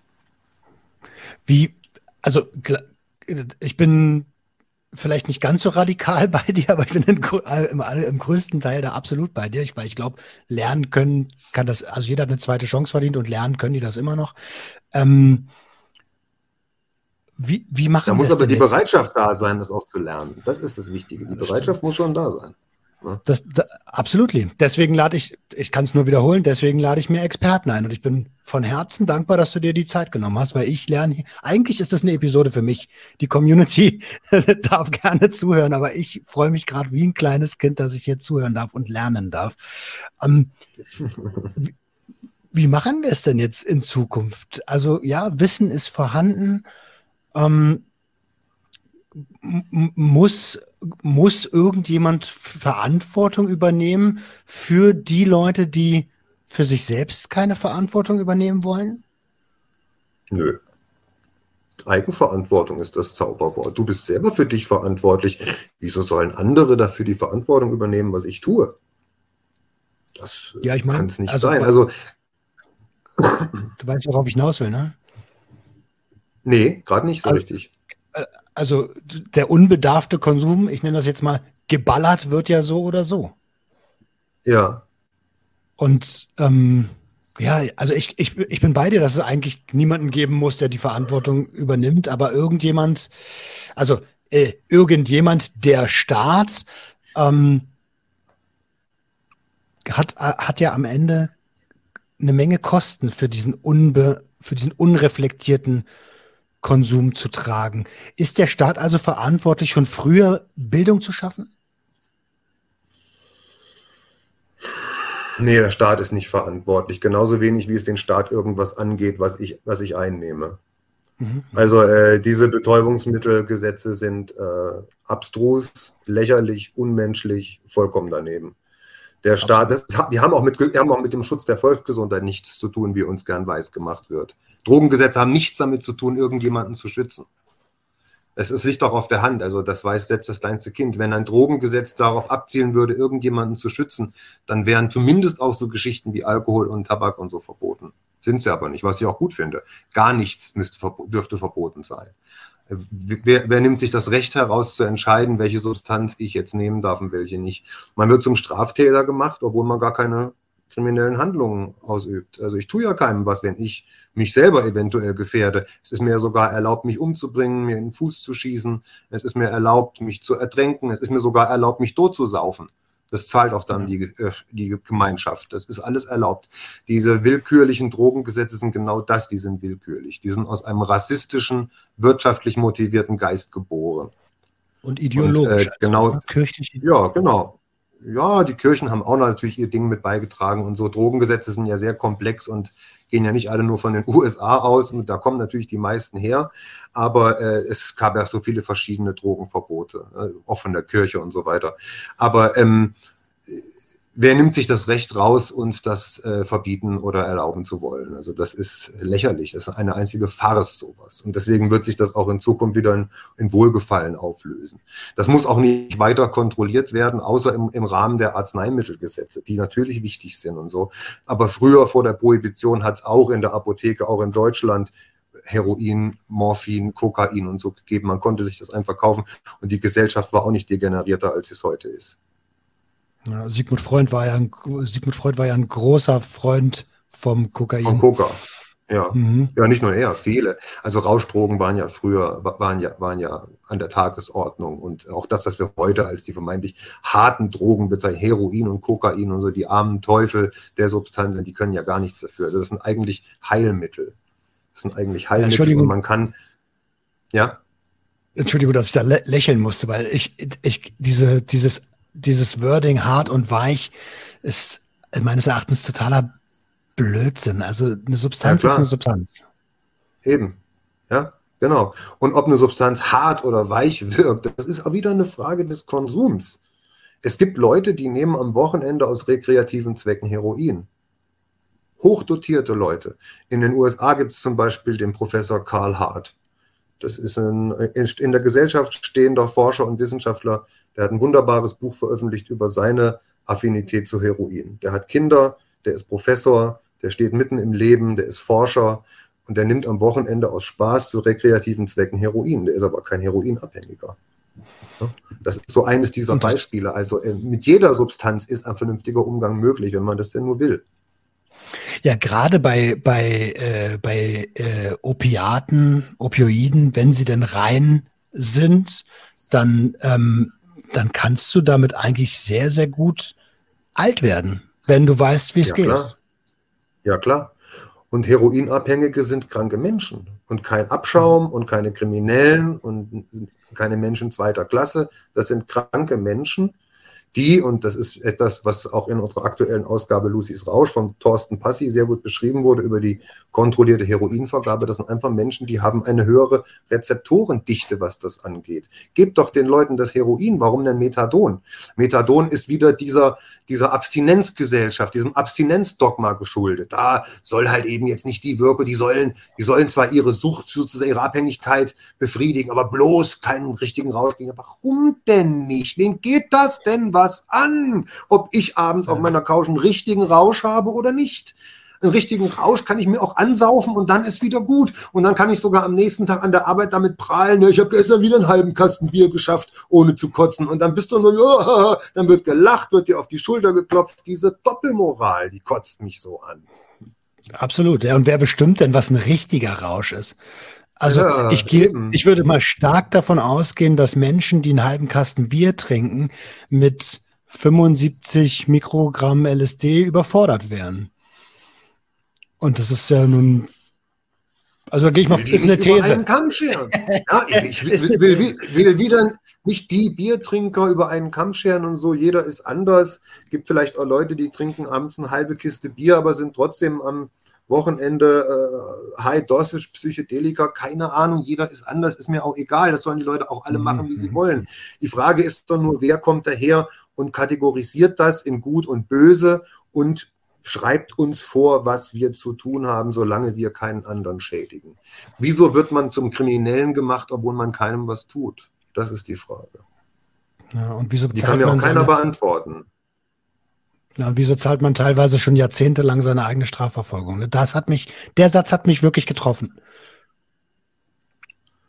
Also ich, ich veröffentliche seit 20 Jahren Drogenliteratur, hauptsächlich Bücher, aber auch Magazinartikel und so weiter. Und ich zahle seit 20 Jahren dafür Steuern und damit äh, bezahle ich sozusagen meine eigene Strafverfolgung. Ja, das ist so. Und das ist wirklich das ist schon echt ein Witz, muss man schon sagen. Also das ist eigentlich so die Karikatur des Lebens. Kann man gar nicht glauben, ehrlich gesagt. Aber genau so ist es. Hm. Alles genau andere so als lustig. Das ist überhaupt nicht witzig. Das ist traurig, weil Menschen da auch wirklich, da werden, da werden Leben zerstört durch diese Politik. Nicht durch das Verhalten, durch die Politik werden Leben zerstört. Und es ist ja auch für viele, gerade konservative Polizisten zum Beispiel, da gibt es auch Bundesländer in unserem Land, da ist das ganz besonders so. Da hat man den Eindruck, naja, so einen harmlosen Kiffer mal eben vorzuführen und äh, auf den Boden zu werfen und festzunehmen, da hat man ja kein, an die Mafia oder an die Rechtsextremen und an diese ganzen Gewalttäter trauen die sich nicht ran. Aber mit so kleinen Kiffern und so kleinen Psychedelikern, da kann man ordentlich Erfolge verbuchen und seinem Chef abends schön sagen, drei Fälle geklärt heute. Da haben wir mal ein paar Gramm weggenommen, der sitzt jetzt da in der Zelle. Ist das nicht armselig? Aber so funktioniert das bei uns. Und die Leute rufen, ja, yeah, es ist alles gut, es ist alles richtig, sitzen mit dem Bierglas in der Hand in der Kneipe und schimpfen auf die Drogen, Drogenkonsumenten. Da kann das ich eine Frage der Deklaration. Ja. Äh, ich äh, ich habe ja damals in so, in so, einer Kleinstadt gelebt und da gab es tatsächlich noch sehr, sehr viel mehr äh, Rechte, die auch öffentlich rechts waren. Und auf dem Marktplatz standen 30 Nazis. Und ich habe Angst gehabt, da vorbeizulaufen und habe die Cops an. Ich musste aber da vorbei. Ich habe die Cops angerufen und die haben mir dann erzählt, naja, woher wollen Sie denn wissen, dass das Nazis sind und dass das Gewalttätige sind? Ja, äh, weil ich das schon erlebt habe. Dann habe ich fünf Minuten später angerufen und gesagt, hey, hier sitzen drei Jungs und die kiffen. Alles klar, wir sind unterwegs. Mhm. Das, best ja, das bestätigt es doch. Ja, und die drei Jungs, die kiffen, da kann man sich mal richtig abarbeiten. Da kann man mal, ja, man, man äh, ein Exempel statuieren. Da kann man auch nachher, oh, wir haben die Droge, haben wir jetzt wieder aufgemischt. Aber wenn da wirklich gefährliche Straftäter sind, da trauen sie sich nicht so richtig ran.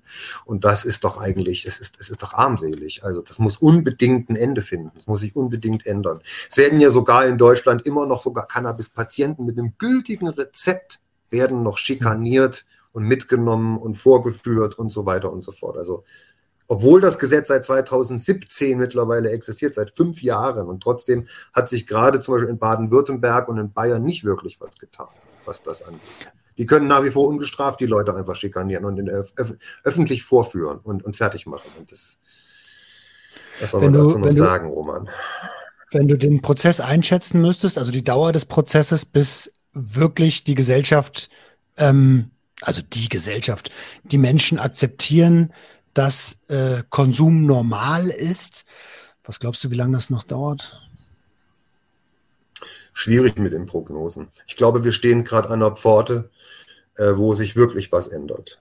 Also das merkt man. Die psychedelische Renaissance ist tatsächlich am Laufen. Und das, wir haben schon öfter gesagt, ach, jetzt wird sich bald ändern. Ich weiß, Mitte der 90er war schon mal so Aufbruchstimmung, gerade in Sachen Hanf. Und dann haben wir auch alle gedacht, jetzt wird legalisiert, yeah, und die Grünen setzen sich dafür ein und so. Und dann kamen die Grünen mit an die Macht und das Erste, was sie gemacht haben, war Cannabis-Samen auch noch zu illegalisieren. Das hatte natürlich mhm. politische Hintergründe. Hier ging es um irgendwelche Deals und so mit der CDU. Müssen wir gar nicht weiter drauf eingehen. Aber ähm, es sah öfter schon so aus, als würde sich zum Besseren wenden, wurde dann aber letzten Endes oftmals nur schlimmer. Jetzt tatsächlich tut sich was. Das liegt im, hauptsächlich meines Erachtens daran, dass wir uns einfach besser und offener informieren können heute. Die Propaganda von früher kann nicht mehr einfach so fortgesetzt werden, wie das, wie das immer der Fall gewesen ist, weil heute auch durch das Internet und durch die Offenheit der Menschen das ist wieder so die Kehrseite dessen, was ich vorhin sagte. Viele wollen sich nicht informieren, obwohl sie es könnten, aber auf der anderen Seite informieren sich aber viele und lassen sich nicht mehr ein X für ein U verkaufen. Das heißt also, so wie sie uns früher in der Schule erzählt haben, wenn du also heute anfängst zu kiffen, bist du morgen heroinsüchtig. Das glaubt dir heute mal immer mehr ein Sechsjähriger, weil er innerhalb von Sekunden das entlarven kann durch das Internet und durch die Informationen, die verfügbar sind. Zu unserer Zeit war es ja so, da hattest du eben nur den örtlichen Buchladen, eine Bibliothek, eins, zwei, drei Zeitschriften und das war's. Und was da verfügbar war, ja, das war meistens nicht wirklich suffizient.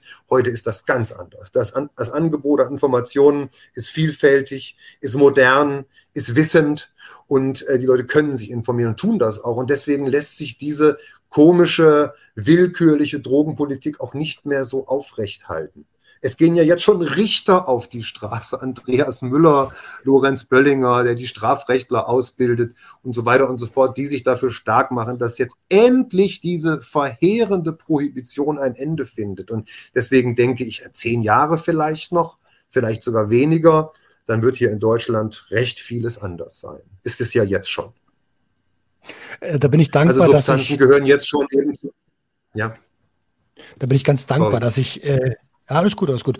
Dass ich ähm, jetzt in der Blüte meines Lebens stehe und das vielleicht sogar noch ähm, mitbekomme, ohne dafür äh, einzuwandern. Also es wird ja jetzt auch schon ge getrickst ohne Ende. Also Research Chemicals ähm, als Stichpunkt genannt, die gibt es ja schon, aber das ist doch nicht zufriedenstellen. Das ist nichts Halbes und nichts Ganzes. Deswegen, ich, also ich bin ein bisschen konservativer. Ich, ich, ich sage immer so 15 Jahre wird die Gesellschaft schon noch brauchen, bis sie checkt, dass das normal ist. Ähm, ist halt ein Prozess, ne? Jetzt habe ich dich aber unterbrochen. Ja, ja, Was? Also, Entschuldigung, bitte. Nicht schlimm. Nicht schlimm. Nee, also ich weiß nicht. Ich, wie gesagt, es ist schwer, das zu prognostizieren. Lass es fünf, lass es zehn, lass es 15 Jahre sein. Wenn man aber die Geschwindigkeit, mit der sich zurzeit alles zu verändern im Begriff ist, zur Grundlage nimmt, glaube ich so, ja, fünf bis zehn Jahre könnte sich was tun. Zumal halt jetzt auch die äh, äh, die Wirtschaft plötzlich auch Interesse hat an all den ganzen Sachen. Die sehen, oh, da lässt, lässt sich ja auch Geld mitmachen und so und so gar nicht wenig. also ob, ob das jetzt nur Pharmaunternehmen sind oder Buchverlage oder was auch immer, das Thema wird gesellschaftsfähig, das Thema wird gesellschaftskonform und immer mehr merken halt, dass äh, gibt doch sehr viele Konsumenten. Also es gibt viel mehr Drogenkonsumenten, als die meisten Leute da draußen glauben. Ja. Äh, und das müssen nicht unbedingt rasterbezopfte Freaks sein, das sind ganz normale Leute, Rechtsanwälte, Ärzte, Bauarbeiter, Mütter, Väter, Lehrer und so weiter und so fort. Das weiß ich auch seit vielen Jahrzehnten mittlerweile schon eben aus meiner Kommunikation mit Lesern, mit Zuschauern, äh, dass die aus allen Gesellschaftsschichten und allen Altersklassen kommen. Und äh, es, es ändert sich gerade rasant und auch vor allem über die Schiene der therapeutischen Anwendung von psychotropen Substanzen, ob es nun Cannabis ist oder die Psychedelika oder die Entaktogene oder was auch immer. Und, und ich denke, auf, über, über diese Schiene wird es dann doch jetzt relativ schnell gehen, früher oder später, denke ich. Es tut sich einiges. Okay, dar darauf wollte ich dich tatsächlich auch ansprechen, welches Potenzial du dort im, im medizinischen Bereich siehst. Ähm, weil das ist ja, das ist ja gerade schon auf dem Vormarsch. Was können wir dann, hast du eine Idee, was wir da noch erwarten können? Jedenfalls sehr viel. Also doch sehr viel. Im Augenblick wird ja, äh, geht es mehr so um die psychischen therapeutischen Optionen, äh, psychologischen therapeutischen Optionen, sei es Psilocybin oder andere äh, Psychedelika zur Behandlung von Depressionen oder Ketamin, Nasenspray und was da alles gibt, Cannabis als Medizin und so weiter und so fort. Ähm, das ist so die Hintertür, über die die Substanzen jetzt wieder gesellschaftskonform gemacht werden. Ja, weil Heilung wollen wir alle. Aber hier haben wir natürlich auch noch eine Pharmaindustrie, die dem Ganzen entgegensteht, die guckt, wie kann sie mit Patenten und äh, mit Monopolen da ihr Geld schöpfen, weil auf Pflanzen, auf, auf Organismen, Pilze und so weiter lässt sich eben mhm. kein Patent erheben, also dann auf Therapieoptionen oder auf Synthesewege und bla bla bla. Also ich denke, dass diese Substanzen noch viel mehr ähm, offen oder viel mehr bereithalten, für uns zu erfahren und für uns zu erforschen, als wir bisher glauben. Wir sprachen eingangs darüber, dass jetzt sensationellerweise Ketamin als Naturstoff identifiziert worden ist. So. Ketamin ist eine, ist eine Substanz mit einer sehr, sehr hohen therapeutischen Breite. Also du kannst je nach Dosierung vollkommen divergierende Wirkungen herbeiführen. Einmal in Richtung eher Alkoholrausch, äh, dann, wenn man ein bisschen mehr nimmt, mehr so in Richtung Lachgasrausch. Wenn man noch ein bisschen mehr nimmt, dann wird es schräg, dissoziativ, psychedelic. Wenn man noch mehr nimmt, dann hat man eine Durchbrucherfahrung und sieht so, oder ist, ist Teil eines psychedelischen, kosmischen Films, lass mich mal so ausdrücken. Und wenn man noch mehr gibt, dann ist es ein Narkosemittel. So. Und äh, jetzt wird herausgefunden, dass Ketamin also in geringer Dosierung auch zur Behandlung von behandlungsresistenten Depressionen verwendet werden kann. Jetzt nicht für, ist nicht kein Wundermittel für alle, aber es kann bei einigen sinnvollerweise eingesetzt werden, wird heute noch kombiniert mit oralen Antidepressiva vom SSRI-Typen. So, und jetzt haben wir aber gerade über die Studie rausgefunden, also die Studie, die sagt, Ketamin ist ein Pilzwirkstoff, dass das Zeug sogar antiparasitär wirksam ist. Das wusste man bisher überhaupt nicht. Also das sind alles so Sachen, die finden wir nach und nach raus, auch mit der erhöhten Akzeptanz. Nun, Ketamin ist nie als Betäubungsmittel im BTMG gewesen, das unterliegt nur dem Arzneimittelgesetz, aber nur als Beispiel, das gilt auch für andere Substanzen. Ja, die werden noch deutlich mehr Möglichkeiten offenbaren, die wir mit ihnen haben, als nur jetzt diese äh, medizinisch-therapeutische. Äh, letzten Endes ist auch die Frage, ob wir nicht alle in dieser doch kranken Welt, gucken wir uns diese kranke, wenn diese kranken Gesellschaften mal an, ob nicht jeder, der Drogen konsumiert, irgendwo, vielleicht sogar unbewusst irgendwo versucht, damit einen therapeutischen Effekt zu erzielen. Einfach mit sich und seiner Lebenssituation oder mit der Welt besser zurechtzukommen. Ich ja. finde aber, dass wir brauchen auch gar keinen Grund. Ich nehme jetzt LSD, weil ich mich heilen will. Und damit ist es doch alles gesellschaftskonform und toll. Es kann doch scheißegal sein. Es geht doch auch keinen was an, ob ich LSD nehme, um mich zu heilen oder einfach um Spaß zu haben oder um tiefe Einsichten zu haben, um über mich selbst und das Leben zu lernen. Muss ich denn immer alles begründen? Brauche ich denn immer eine Alibi, ein Alibi dafür, dass ich das nehme? Nee, da schließt sich der Kreis. Es geht doch auch keinen was an, was ich nehme und was nicht. Also ich muss nicht immer alles begründen. Aber über diese Tür, über diese Schiene finden die Substanzen natürlich wieder Zugang in die Gesellschaft und auch eine breitere Akzeptanz. Das ist es eben. Und das ist ja, das ist auch okay, so dass es erstmal über diese Hinter, Hintertür in Anführungsstrichen geht. Aber ähm, mir geht es tatsächlich auch sehr auf den Sack, dass es immer um Jugendliche oder um äh, traumatisierte Menschen geht, wenn darüber gesprochen wird. Ey, also ist es denn verboten, Spaß zu haben?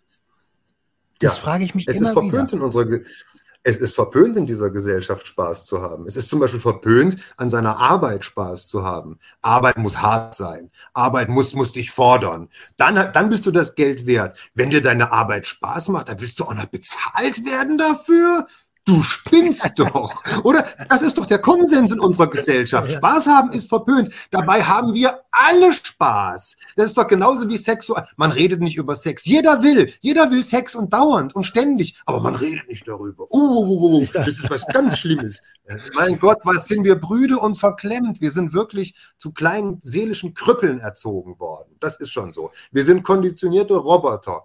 Ja, die einfach nur das machen, was da draußen die Leute von dir erwarten. Aber das müssen wir überwinden.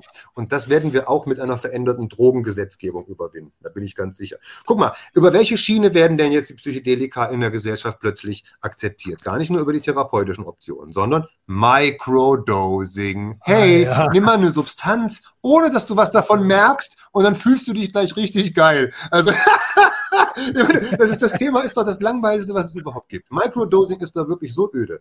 Ich habe ein ganzes Buch darüber geschrieben, weil einfach der Bedarf da war. Und ich kriege dauernd Interviewanfragen zum Microdosing. Aber es langweilt mich zu Tode. Ja, meine, bei Microdosing muss niemand vor der Einnahme einer Substanz Angst haben. Jeder kann sagen, ich habe schon tausendmal LSD genommen. Noch nie gemerkt, wie LSD wirkt, aber schon so oft genommen. Und so ist es ja mit allen Sachen. Und da wird auch wieder, ja, Microdosing optimiert dich für die Gesellschaft. Du bist leistungsfähiger. Gut, dann ist das erlaubt. Und es therapiert, natürlich therapiert Microdosing auch. Na klar, Substanzen müssen therapieren und dann können wir offen darüber reden. Einfach nur aus Spaß? Nein, Gottes Willen, das kommt ja gar nicht. Danke, dass das so, Aber so ticken wir. Und wir ticken so. oder, mal, Roman, mal ganz im Ernst, so ticken wir doch. So, wir, wir sehen das irgendwo im Fernsehen oder so und hinterfragen. Nochmal, wir müssen uns doch eigentlich totlachen darüber. Wir müssen uns doch eigentlich totlachen genau darüber. Dieses bornierte Gerede. Oder es, es geht ja schon bei der Politik los, was ich auch immer gerne sage. Die Leute reden, wenn sie von unseren Politikern reden, ohne rot zu werden über unsere Regierung. Wie Regierung? Sollen die uns regieren? Die Politiker sind für mich wie Klassensprecher, die halt eben, das sind Volksvertreter, weil nicht jeder aus einem Volk zu allen Themen was sagen kann, muss es eben einzelne Klassensprecher geben, die für die ganze Klasse sprechen. Aber die Leute da draußen reden ungeniert darüber, über unsere Regierung. Haben wir denn eine Monarchie? Haben wir denn eine Diktatur? Wer regiert mich denn hier? Will ich, dass mich jemand regiert? Ich denke, wir haben eine Demokratie. Das fällt den Leuten gar nicht auf. Das fällt ihm gar nicht mehr auf. Und das sind alles so Kleinigkeiten, wo ich sage, mein Gott, fangt doch mal endlich wieder an zu denken, selbstständig zu denken. Und dann wird euch so das manches ja klar werden. Leider über Jahrzehnte aberzogen worden. Und ähm, es wird tatsächlich mit, es wird tatsächlich nicht einfacher durch das Wissen auf Knopfdruck, weil ähm, weil ja klar, ich kann sofort googeln, ob äh, Heroin mich für immer abhängig macht, aber es zu verstehen und darüber nachzudenken und, und tiefer in die Materie einzudringen, das machen ja, das ist, also die Hürde nehmen schon viele nicht mehr. Und deswegen sind wir, glaube ich, an diesem Punkt, an dem wir sind, wo, ja, wo man das, was man einem erzählt, für bare Münze nimmt, egal wer es tut. Mhm. Ja, da muss man sich wirklich informieren, wer sitzt mir da eigentlich gegenüber? Hat der überhaupt eine Kompetenz? Kann es sein, dass jemand, der in seinem Leben drei, viermal Acid genommen hat und hatte für sich eine verändernde, eine tolle Erfahrung, dass er sich als Psychedelic Coach bezeichnet? Kann sein, das kann er machen, wie er will. Aber geht man da zu jemandem hin, der keine Ahnung hat von der ganzen Materie, der überhaupt nicht weiß, was er tun soll, wenn es mal wirklich schief geht, wenn wirklich mal Hilfe gebraucht wird? Ja. Ey, du, da könnte ich dir tausend Beispiele aus der Praxis erzählen, wo das oftmals schon so nach hinten losgegangen ist, wo Leute sich total überschätzen und gar nicht wissen, wie potenziell, was potenziell eigentlich alles geschehen kann im Rahmen so einer Session, so einer, sagen wir mal, psychedelischen Session. Das muss nicht immer nur Party und Hey und Juhu sein. Das kann auch mal ganz anders gehen. Und wenn ich dann als Coach, als, als Tripsitter, als Schamane, das sind noch die allerbesten, die sich selber als Schamanen bezeichnen, dann äh, so eine Sitzung leite, und das ist schon tausendmal passiert und passiert heute auch noch, jemand richtig Probleme bekommt, dann kann derjenige, der plötzlich eben noch als Coach da auf Facebook und YouTube sich dargestellt hat, kann plötzlich nicht mehr reagieren. Und dann hört es auf, witzig zu sein weil dann brauchen nämlich die Schützlinge wirklich Hilfe und kriegen sie nicht. Und dann werden die Leute voll auf dem Trip auf die Straße gesetzt, aus Angst davor, Notarzt oder Polizei zu holen. Und die werden sich selbst überlassen und manche sind auch schon draufgegangen dabei oder sind komplett durchgeknallt und so weiter und so fort. Und das denke ich mir nicht aus. Diese, das sind alles Fallbeispiele, die mich die mir entweder zugetragen wurden oder die ich im direkten Umfeld selber so erleben musste. Und das ist leider Gottes bei uns die Praxis. Also so, so, so läuft es. Und deswegen sage ich, Leute, informiert euch, wem ihr vertraut, wessen Informationen ihr, ihr traut und wem ihr euch anvertraut, auch im persönlichen miteinander. Also man bucht nicht einfach irgendwo eine psychedelische Sitzung mit irgendeinem, nur weil der sich Schamane oder Tripsitter oder Psychedelic Coach nennt. Niemals. Wenn du dessen Namen mal googelst oder guckst in der gängigen Literatur und findest den nirgendwo, dann hau ab. Hau ab. Das sind Leute, die keine Ahnung haben. Ja, das ist eine große Gefahr. Menschen, die sich auskennen und was zu sagen haben und publizieren, die sind da. Da kann man, da kann man die richtigen Verlage sich raussuchen, die richtigen Bücher. Man muss einfach die richtigen Quellen kennen. Und dann kann man auch entscheiden, ist der oder diejenige, dem ich mich da anvertrauen will, auch wirklich der Richtige oder eben nicht. Und das ist, wie ich finde, heute eine der größten oder das ist die größte Kompetenz, die wir heute brauchen. Ich muss nicht alle Buchinhalte auswendig kennen. Ich muss auch nicht tausende von Seiten lesen, bevor ich eine, eine Sitzung machen will. Aber ich sollte wissen, ob die Infos und die Personen, mit denen ich mich umgebe, wirklich wissen, wovon sie sprechen oder schreiben. Und das ist gerade heutzutage in vielen Fällen leider nicht der Fall. Ich, ich, ich will keine Namen also, nennen. Ich könnte jetzt Namen nennen, aber ich tue das natürlich. Mach das bitte nicht. ähm, ähm, und dann wird aus Inkompetenz ganz schnell Kriminalität. So, und und äh, also jemanden da auf die Straße zu setzen oder zu vergewaltigen, so, äh, das ist ja höchst kriminell und, und das tritt tatsächlich eure Arbeit also nicht nur das, das ist ein weiterer Punkt, der eure jahrzehntelange Arbeit mit Füßen tritt. So, das ist, da, da, da bin ich richtig traurig, wenn ich das höre.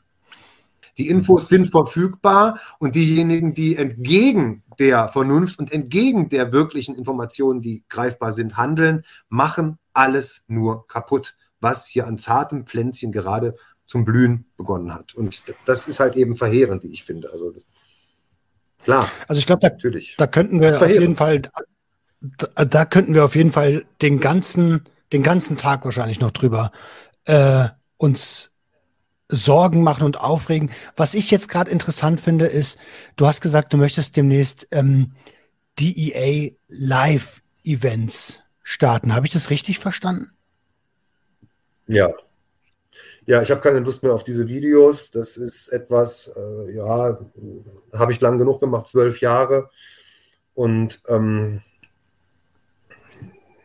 die Wünsche für solche Videos, also ich sage dann gerne mal am, Ende der Sendung, schreibt mir doch, wenn ihr irgendwelche speziellen Themen wollt. Entweder wiederholen sie sich oder sie gehen sehr in die Tiefe auf explizite Substanzen, was dann wieder nur wenige interessiert. Ich werde das nicht mehr so fortführen. Es gibt auf meinem YouTube-Channel noch die Nachtschatten Television. Das ist der hauseigene Sender der, des Nachtschattenverlags, wo wir halt auch immer ein inhaltliches Thema haben, aber auch vor allem ein bisschen PR machen für unsere Produkte, äh, die wir natürlich auch absetzen wollen und müssen. Ähm, ich werde aber ab dem Mai, also ab nächsten Monat, auf der Zoom-Plattform der Räuchermanufaktur Labdanum von der Christine Fuchs, die da schon ein wunderbares Zoom-Portal eingerichtet hat, werde ich regelmäßig Live-Zooms anbieten, wo ich face-to-face -face mit den Leuten eben Themen bespreche. Der erste Blog, die ersten paar Sendungen, äh, Zoom-Sendungen werden da sein über psychedelische Ritualkunde. Das ist genau das, was, äh, wo ich am meisten Fragen zu bekomme. Äh, die Leute gehen irgendwo nach Peru in den amazonischen Regenwald und versuchen dann da indigene Rituale irgendwie nachzuäffen oder zu adaptieren, die sie noch nicht mal verstehen, weil es einfach ein ganz anderer Kulturkreis ist. Und das müssen wir auch gar nicht. Was wir brauchen in der psychedelischen Renaissance ist so eine Art neues Eloisis. Also wir brauchen einen, einen rituellen, geschützten Rahmen, wo die Menschen ähm, diese Erfahrung eben äh, entsprechend der Safer Use Vorgaben machen können und wir können eigene Rituale etablieren, ohne indigene Lieder nachsingen zu müssen, die wir ohnehin nicht verstehen oder ohne rituelle Handlungen zu vollführen, die gar nicht in unseren Kulturkreis passen. Wenn wir das nur nachäffen, haben wir da gar nichts von. Dann ist das Ritual auch wirkungslos. Wir können eigene Rituale etablieren ähm, und das ist genau das, äh, das Einstiegsthema, was ich im Mai dann beginnen werde, vermutlich so mit drei, vier Zoom-Sessions, werde ich erläutern, wie man psychedelische Rituale hier für uns in unserem Kulturkreis entsprechend aufbaut und durchführt, warum überhaupt Rituale nötig sind, welchen Hintergrund die eigentlich haben ähm, und weiterführendes.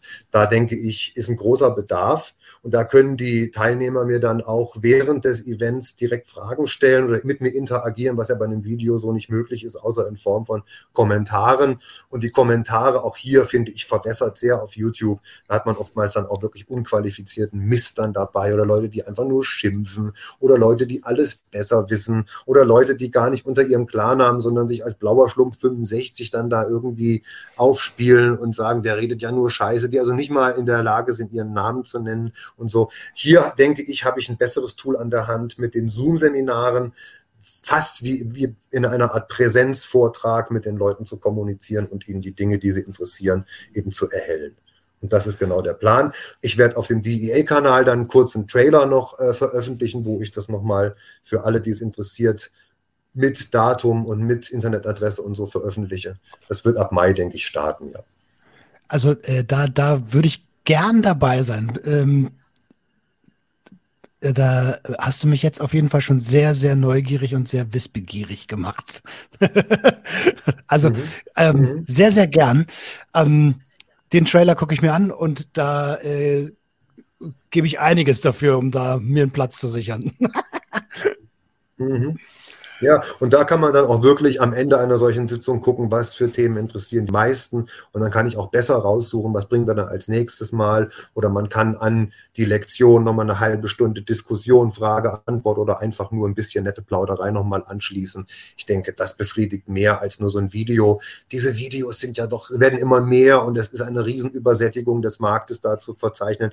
Und ich habe es jetzt zwölf Jahre gemacht. Es reicht jetzt allmählich damit, finde ich. Mhm. Und wenn immer mal ein Thema vielleicht von von den Leuten doch noch gewünscht ist, wo man doch als Video nochmal äh, produzieren sollte, weil damit sich einfach besser setzt oder so, dann kann man das immer noch mal machen. Ich will ja nicht ausschließen, dass, dass ich das jemals wieder mache. Aber diese Regelmäßigkeit, früher habe ich ja alle 14 Tage die EA-Sendung gemacht, dann eine Zeit lang nur noch einmal im Monat und dann irgendwann habe ich gedacht, komm, es gibt so viel anderes, äh, bringt es mir einfach nicht mehr jetzt. Verstehe. Also sobald ja. das an den Start geht, lass es mich gern wissen. Ich teile das auch äh, über Insta und über meine Plattform sehr, sehr gern. Ähm, mhm. Diese Episode ist ja explizit dafür da, um zu schauen, wo kriegt man hochwertiges Wissen her und ähm, wer, äh, wo, wenn nicht bei, bei einem Gespräch mit dir. Ähm, ich würde gern so langsam, wir sind nämlich eine Stunde elf schon dabei, die Zeit verfliegt. Mhm. Ähm, ich sehe es ja. Dich in dein, in dein Wochenende lassen, in dein wohlverdientes. Ich habe aber eine Frage vorher ja. noch. Ähm, hast du aus dem Stehgreif so ein, zwei Literatur, Musik oder Filmempfehlungen für die, für die Leute in der Community, die jetzt so ein bisschen mh, mm, Geschmack an der Thematik gefunden haben? Ja. Naja, also wie gesagt, dafür bin ich im Nachtschattenverlag halt tätig, weil das einer oder sogar der einzige Verlag weltweit, der sich ausschließlich dem Drogenthema, dem Bewusstseinsthema gewidmet hat. Äh, da findet man eigentlich, wenn man auch nur auf die Webseite geht, wirklich kompetente Autoren äh, zu allen möglichen Themen. Und in jedem Buch, was ich da von einem kompetenten Autor zur Hand nehme, finde ich auch mannigfaltige Literaturverweise, die auch alle ausgewählt sind, die äh, von guten Kollegen, gute Inhalte. Ich denke, das ist, glaube ich, ein ganz guter Anker. Man muss im Grunde sich nur ein Buch kaufen für, äh, für ein Thema, das man, sich in, für das man sich interessiert und findet über solche Bibliografien in solchen Werken dann ganz viele andere. Ähm, Enzyklopädie der psychoaktiven Pflanzen natürlich Band 1. Das Buch ist ja seit 1998 auf dem Markt. Christian hat das damals alleine geschrieben und das ist etwas für alle, die sich für psychotrope Gewächse, ob Pflanzen oder Pilze interessieren. Das Buch ist natürlich mittlerweile relativ veraltet. Jetzt kommt demnächst Band 2 auf den Markt, den wir zusammengeschrieben haben. Wenn Band 2 auf dem Markt ist, mache ich mich daran, den Band 1 komplett zu überarbeiten und zu aktualisieren. Das wird nochmal ein Mammutwerk, wahrscheinlich meine letzte Aufgabe, bevor ich dann abtrete. Das wird ein relativ langes Ding werden. Ähm, und ich denke, das sind so Sachen, da kann man sich wirklich suffizient informieren. Ich habe selber auch ein kleines, konzises Büchlein verfasst. Psychoaktive Drogen heißt das. Substanzkunde für mündige Menschen im Nachtschattenverlag erschienen. Da sind zu den gängigen Substanzen kleine Drogenporträts drin, Drogeninfos, jeweils auch um wichtige Bibliografien von Kollegen. Da ist dann jeweils auch verzeichnet, was für Bücher, was für Artikel zum Thema gibt es und welche sind wichtig und lesenswert. Äh, ich denke, so kann man ganz gut einsteigen. Oder wenn man sich nur einfach eine Zeitschrift kauft, ja, das kann irgendein Hanfmagazin sein, da gibt es ja diverse gute, die Grow zum Beispiel, da findet man auch immer guten Input. Oder natürlich Lucy's Rausch, wir versuchen immer auch eine große Palette an wichtigen Autoren abzubilden. Diesmal haben wir auch den Rick Strassman dabei, den großen DMT-Forscher aus den USA und, und, und. Also wir haben da wirklich, wir sind bemüht, alle wichtigen Kollegen da zusammenzutragen äh, und zu kompilieren in diesem Magazin. Das sind so ein paar Einstiegspunkte, denke ich, da kann man ganz gut von ausgehen und findet immer weitere wichtige Literatur. Vielen, vielen, vielen lieben Dank. Ähm, ja, ja danke äh, auch. also sehr, sehr gern. Wenn du nicht noch irgendwas hast, wo du sagst, ey, da sind wir jetzt gar nicht drauf eingegangen, dann glaube ich, haben wir hier eine nee. echt wertvolle Episode gemacht.